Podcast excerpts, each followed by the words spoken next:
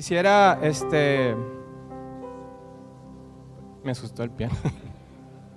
Eh, iniciar con una, no sé si llamarlo una historia, este, interesante o no sé cómo llamarlo, pero me gustaría iniciar con eso antes de, entrar al mensaje.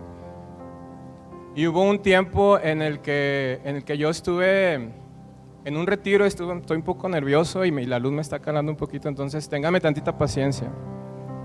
El, tengo mucho tiempo que no, que no estoy compartiendo, entonces es parte de eso la, la historia que les quiero comentar. Estábamos en un retiro, eh, yo estaba en la prepa, entrando a la facultad por ahí, y me dicen que, que prepare un tiempo de, de, devocional para poder compartirles a los chicos.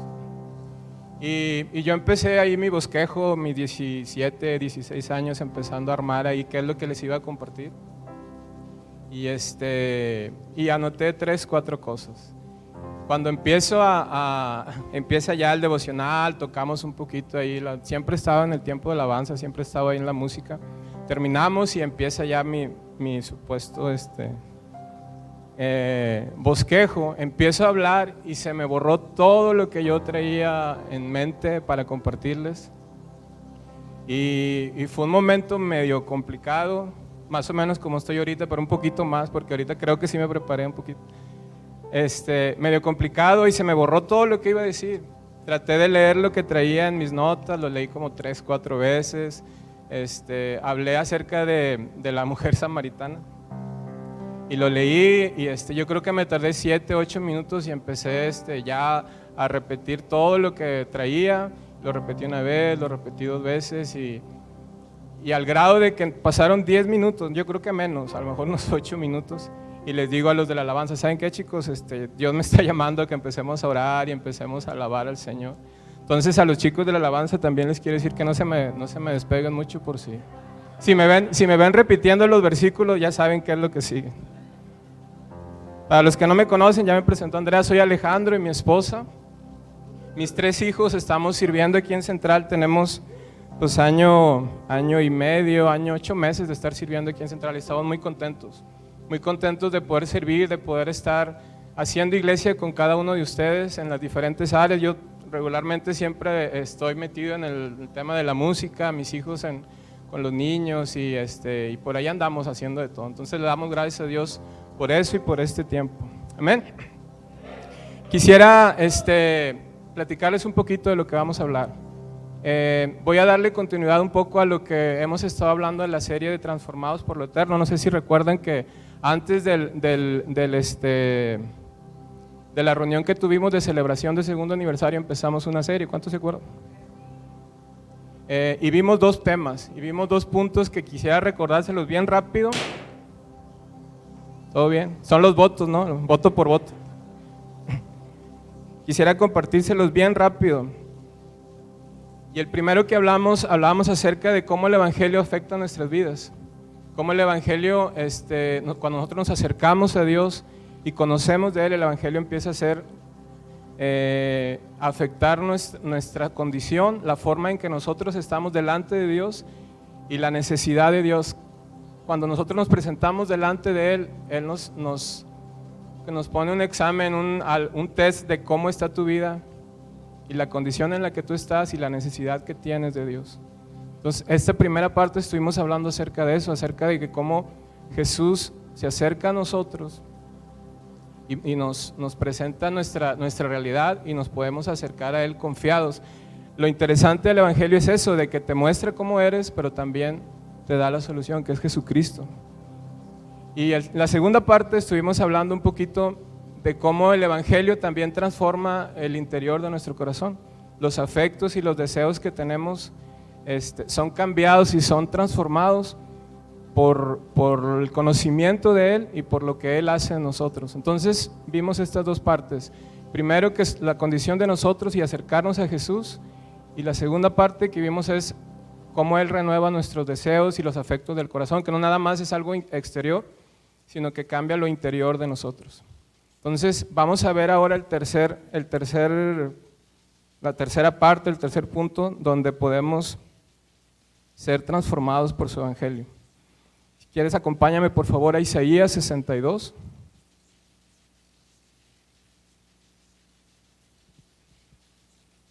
Uno al 2 dice, debido que amo a Sión, no me quedaré quieto. Debido a que mi corazón suspira por Jerusalén, no puedo quedarme callado. No dejaré de orar por ella hasta que su justicia resplandezca como el amanecer y su salvación arda como una antorcha encendida. Las naciones verán tu justicia y los líderes del mundo quedarán cegados por tu gloria. Tú recibirás un nombre nuevo de la boca del Señor mismo. Que no repites conmigo. Tú recibirás un nombre nuevo de la boca del Señor. Amén. Quiero invitarte a orar. Vamos a poner este tiempo en sus manos y entramos directo al mensaje. Amén. Padre, te damos gracias, Dios, por la oportunidad de abrir tu palabra, por la oportunidad que tú nos das de conocer más de ti, Señor.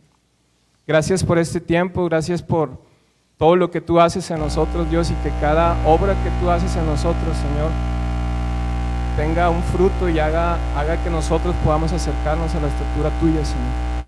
Es el anhelo de nuestro corazón, Dios. Amén. Amén. Quisiera empezar otra vez historia, si se escucha, con otra historia del Antiguo Testamento. ¿Cuántos conocen la vida de Jacob o han escuchado un poquito acerca de la vida de Jacob? Eh, no quisiera extender mucho la historia porque la verdad es de que es una historia muy larga, habla mucho acerca de la vida de Jacob, es, es el inicio de, de, nuestra civilización, empieza con la vida de Abraham, Isaac, de Jacob, pero quisiera darte un contexto rápido y, ir, y centrarme en una parte de la historia de Jacob que nos puede ayudar mucho. Te platico, Jacob eh, es hijo de Isaac, eh, cuando nace Jacob viene con un, con un cuate, con un este, mellizo que es su hermano Esaú. Desde el vientre de la madre de, de, de, Rebeca ya traen problemas, ya empiezan con pleitos y todo esto. Nace, Jacob, nace Esaú primero y Jacob después. Entran en una etapa, este, creo que su familia nunca fue muy, o una familia normal, mejor dicho, siempre hubo problemitas y todo. Y, este, y Jacob, hay un punto en la historia donde Esaú le vende la primogenitura a Jacob, ¿cuántos se acuerdan de eso? Y Jacob, este, por un plato de lentejas, le entrega Esaú la primogenitura a Jacob. Pasa el tiempo y a la edad de que Isaac muere o, o, está a punto de morir, empieza a buscar a Esaú para darle la bendición del primogénito. En ese tiempo, y yo creo que sería bueno en este tiempo también utilizar esa parte de la primogenitura, de la bendición del primogénito. Entonces, Isaac lo que hace es que empieza a buscar a Esaú y le dice, Esaú, por favor vea, vea al, al, al, monte, busca un cabrito, prepárame un cabrito, prepárame una comida, porque te voy a bendecir. Y lo que hace, pues Esaú se sale de su casa y empieza a buscar un cabrito, pero se escucha, escucha lo que, Isaac le dice a, a Esaú, Raquel. Y Raquel rápido se fue con Jacob y le dijo, si se sabe la historia, a lo mejor no estoy extendiendo mucho, pero, creo que es importante. Este, le dice, tu papá va a bendecir a Esaú, muévete, haz algo porque ya, lo va a bendecir y, y, Esaú te dio a ti la, tú ya él ya te vendió la primogenitura. Entonces Jacob ahí con engaños, se pone la ropa de Esaú, se acerca Esaú, este, se pone pieles de animales para que cuando Isaac lo, lo trate de, este, cuando de acercarse a él, sepa que pues, a lo mejor era, asimilaba la forma de Saúl, el olor a Saúl y todo esto. Entonces Isaac lo bendice, Isaac bendice a Jacob. Después llega Saúl y hay un pleito y ya conocen ahí un poquito la historia.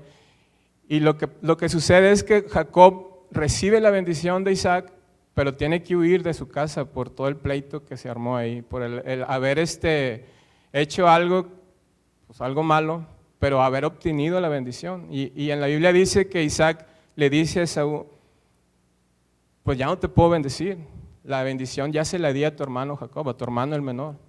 Ya, pues sí te puedo bendecir, como diciendo, sí te puedo ayudar, pero no va a ser la misma oración, ni el mismo, la misma intención, ni la misma bendición de Dios. Entonces llega, llega Saúl, lo bendice, y pues sí lo bendice, pero no igual como a Jacob. Entonces es más o menos la historia, Jacob sale de, sus, de la casa de sus padres, huyendo de todos, pero con la bendición de Dios, y, y, llega una etapa donde conoce a sus esposas, a Raquel y a Lea, y también llega otro, otra temporada donde hay un engaño en la vida de Jacob y empieza a engañar a su, a su suegro. No sé si recuerdan que, el, que empieza allí a robarle ganado, y no a robarle, pero sí con engaños a obtener el ganado, a obtener cosas, riquezas de parte de su suegro. Y, este, y es una etapa donde también Jacob pues, es muy astuto. Imagínate Jacob el labio que ha de tener, la labia que ha de tener para poder enredar a su hermano, a su papá, a su suegro, y pues a los, son los que tenemos registro, pero yo creo que era bien largo, era bien tranza. Y hacía muchos engaños, su vida se, se, la pasaba engañando gente. Y lo increíble de todo esto es que Dios lo bendecía, Dios lo bendijo. Llega la etapa donde, donde está con sus suegros y su suegro también se entera que, que, que lo, estaba, lo estaba engañando, lo estaba traicionando y también dice, pues yo creo que aquí ya no me quieren tampoco y también me tengo que ir. Entonces Jacob se va otra vez y, es, y aquí es donde quiero centrar parte del mensaje que creo que nos puede ayudar, nos puede dar luz a lo que quiero hablarles. Jacob sale de la casa de, de Labán, su, suegro, y entra en una temporada donde Dios empieza a tratar su vida y empieza a hablarle, a, traer como que restauración o, o, este, discernimiento o algo en su vida, arrepentimiento, perdón, para que él decida regresar a la casa otra vez de sus padres. Y hay una parte donde, donde están acampando ya de regreso a la casa de su, de su padre, perdón, y se le, se le, se le eh, aparece un ángel, el ángel de Dios, y quiero que me acompañes ahí donde quiero centrar mi mensaje, Génesis 32, 24 y 28. Vamos en la parte donde Jacob regresa, intenta regresar a la casa de sus padres y dice, entonces Jacob se quedó solo en el campamento y llegó un hombre y luchó con él hasta el amanecer. Cuando el hombre le dijo, perdón, cuando el hombre vio que no ganaría el combate, tocó la cadera de Jacob y la dislocó. Luego el hombre le dijo, déjame ir, pues ya amanece. No te dejaré ir a menos que me bendigas, le dijo Jacob. ¿Cómo te llamas? preguntó el hombre. Y Jacob contestó, Tu nombre ya no será Jacob, le dijo el hombre, de ahora en adelante serás llamado Israel, porque has luchado con Dios y con los hombres y has vencido.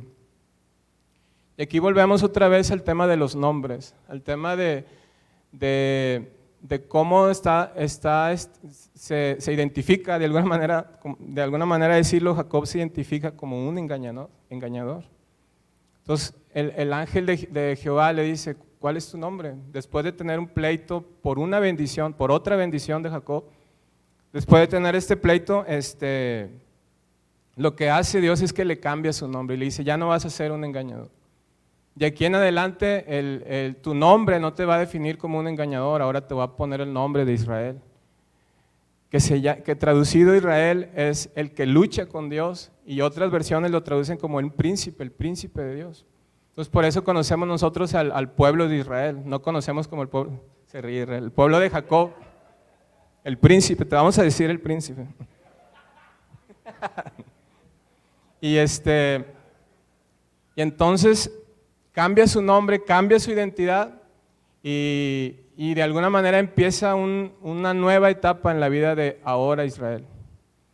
En esta etapa donde, donde, donde está de regreso con sus, a la casa de sus padres, su esposa Raquel está embarazada y, da a luz en el camino.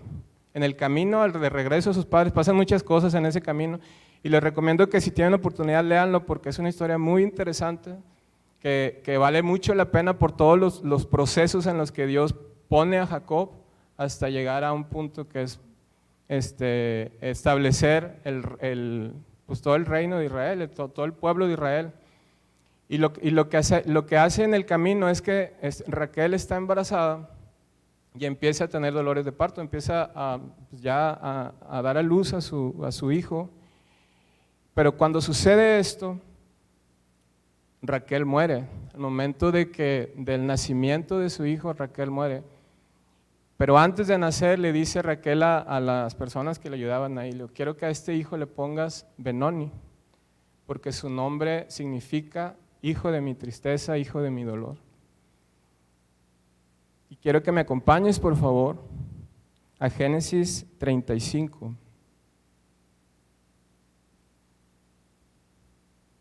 Dice, luego de un parto muy difícil, la partera finalmente exclamó, no temas, tienes otro varón.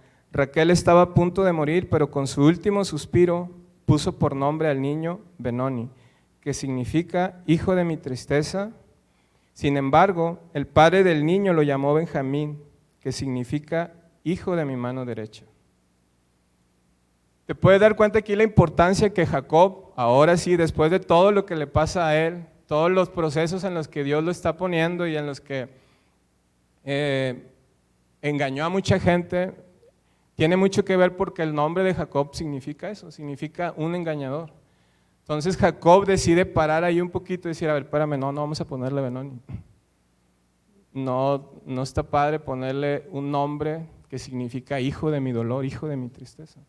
Entonces él cambia el nombre a Benjamín, que significa totalmente lo opuesto, es, hijo de mi mano derecha, aquel que me da la fortaleza, aquel que, que extiende mis brazos, aquel que empieza a definirlo de una manera en la, que, en la que puede afectar su vida de una manera positiva a como quería Raquel. Raquel quería este, llamarlo Benoni y ponerle ese nombre. Entonces, sí me están captando más o menos el mensaje, la intención de que nosotros entendamos la identidad que tenemos cuando, cuando somos llamados de una manera y cuando somos llamados de otra manera.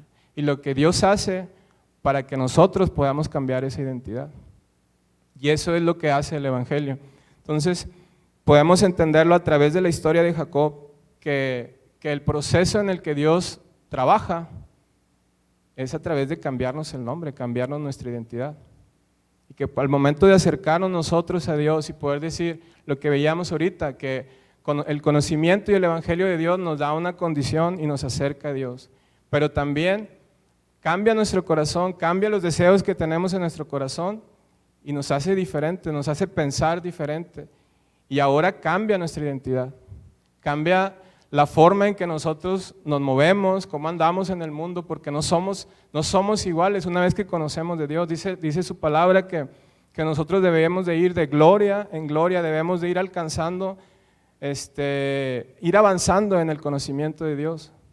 Y no nada más en un conocimiento vano y de bíblico de, de conocerle nada más, sino un conocerle a Él, conocer lo que Él es y lo que Él puede hacer en nosotros a través de su palabra, a través de, nosotros poder acercarnos y poder decir que sí, que sí estamos acercándonos a Él y que lo que Él afecta a nuestras vidas puede, puede ayudar mucho.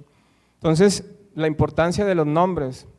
Veíamos en Isaías 62 que el profeta Isaías está hablando a un pueblo de Israel que está, que está alejado de Dios, un pueblo de Israel que está en pecado, que hay, que hay luto, que hay, que hay un, pueblo que ha sufrido incluso. Y lo que el profeta Isaías empieza a hablar, empieza a hablar sobre redención y sobre salvación y empieza a mostrar su mano en la vida del pueblo de Israel. Y dice que no solamente le va a salvar, sino que también le va a dar un nombre nuevo. En Isaías 62 vemos eso, vemos que nuevamente Dios opera esta parte, mueve este, el, discurso de lo que Dios está haciendo en tu vida, lo cambia para darte un nombre nuevo, para darte una identidad y para que tú te puedas mover en eso. Entonces, acompáñame por favor a Juan 1, 41 y 42. Traigo muchas citas, pero era la forma en la que podía tratar de ser un poco más claro y no irme, no este, divagar un poquito en, la intención que tengo. En Juan 1.42 dice, Andrés fue a buscar a su hermano Simón y le dijo, hemos encontrado al Mesías, que significa Cristo. Luego Andrés llevó a Simón para que conociera a Jesús. Jesús miró fijamente a Simón y le dijo, tu nombre es Simón, hijo de Juan, pero te llamarás Cefas, que, significa Pedro. Otro ejemplo que quiero mostrarles es este. Yo no me había dado cuenta hasta ahora que, estoy, que estaba eh, preparando un poquito el mensaje, que fue el primer lo, primero que hizo Jesús cuando conoció a Simón. yo creo que sí lo había leído en algún momento, pero nunca le había puesto tanta atención de que te conozco, tú te llamas Simón, ¿verdad? No, pues que sí, bueno, ahora te vas a llamar Pedro. Se me hace súper interesante. La Biblia no habla mucho acerca de eso, no dice por qué. Sabemos que Pedro significa piedra, que después en, más adelante en el Evangelio, en la forma en que Jesús está, este, sirviendo y está operando, le dice a Pedro que sobre él edificaré y todo esto. Es otra historia que también que tampoco quisiera irme para allá, pero, pero me doy cuenta de esto, yo no, yo no lo había notado, de que al momento de que conoce a Simón, le cambia el nombre. Entonces, aquí podemos ver otra forma en la que Jesús está afectando nuestras vidas. Lo hizo con Jacob, lo hizo con Benjamín, con, el, pueblo de Israel, con Pablo, con, muchas, muchas personas. Abraham también le cambió y le puso una letra de más, pero ahora es Abraham. Y, este, y lo hace con nosotros. Entonces, al momento de, de que conoce a Pedro y le dice, tú ya no te vas a llamar Simón, ahora vas a ser Pedro y cambia su identidad y cambia su, su trasfondo. Y ahora, ¿qué es, lo que, ¿qué es lo que nosotros podemos entender y podemos aprender sobre todas estas historias cortas? Este, te estoy platicando, ¿qué es lo que puede aplicar a nuestras vidas? ¿De qué manera nosotros podemos entender el mensaje que Dios tiene para nosotros a través de todos estos ejemplos? Y acompáñame por favor a Romanos 8:15.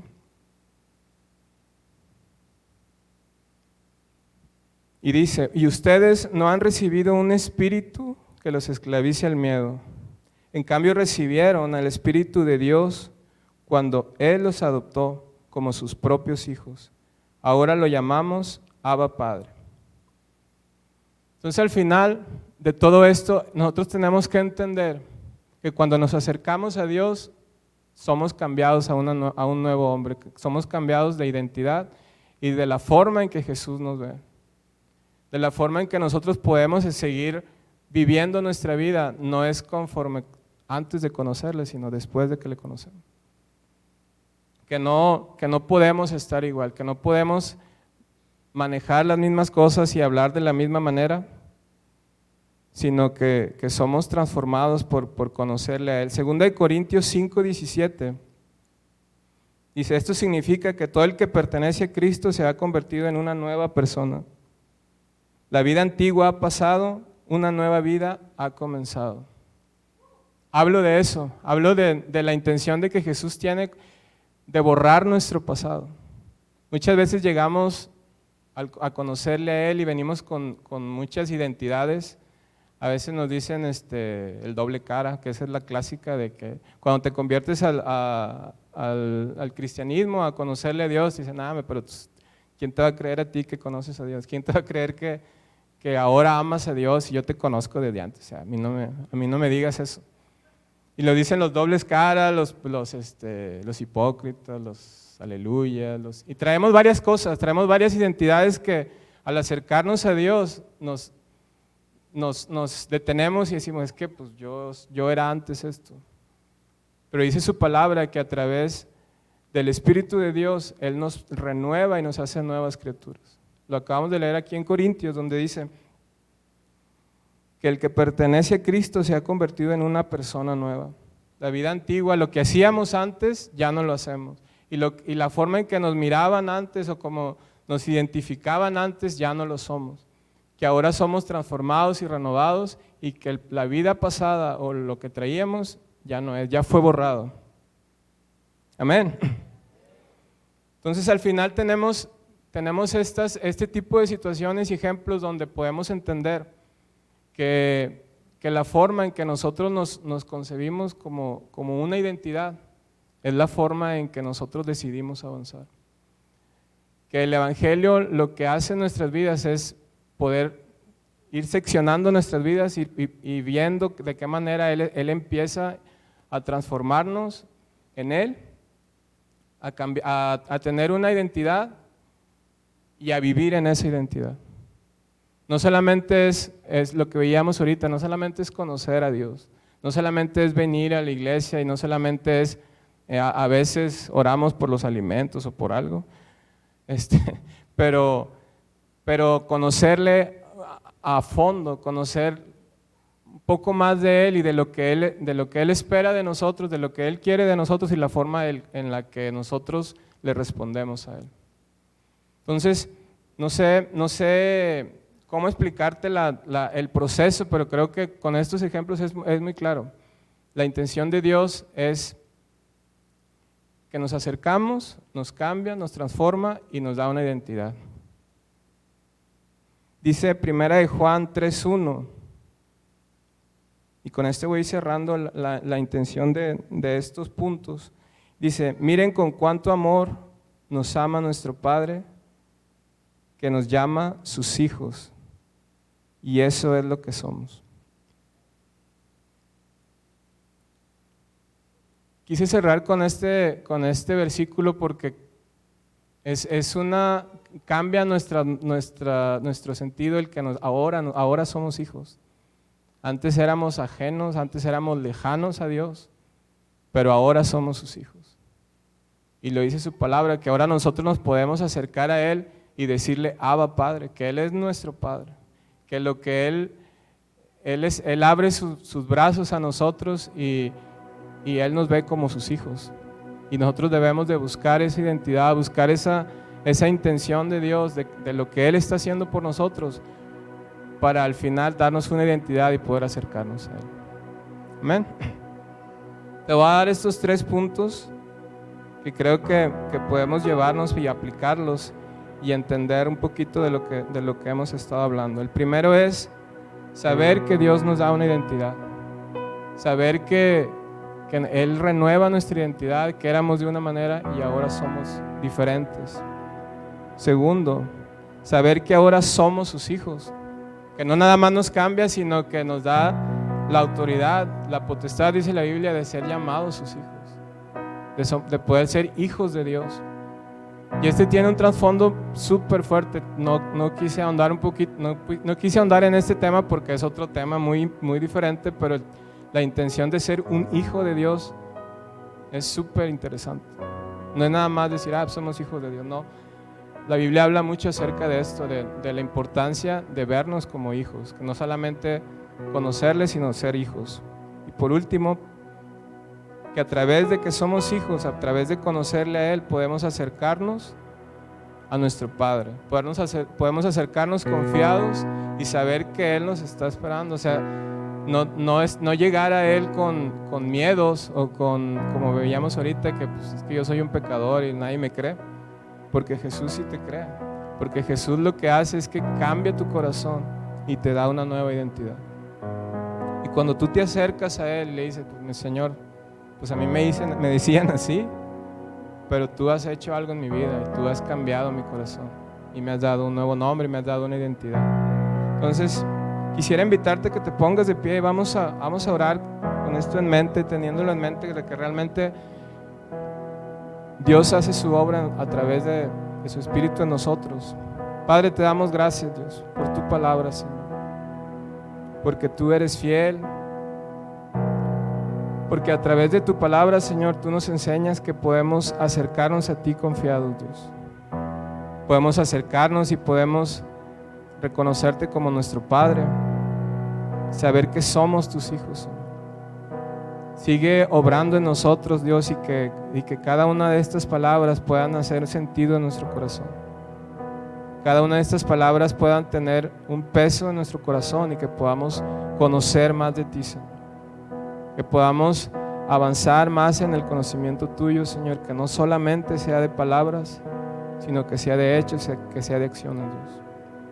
Gracias por tu palabra, Señor. Gracias porque tú hablas a nuestros corazones y nos haces entender todo esto, Señor. En nombre de Jesús. Amén.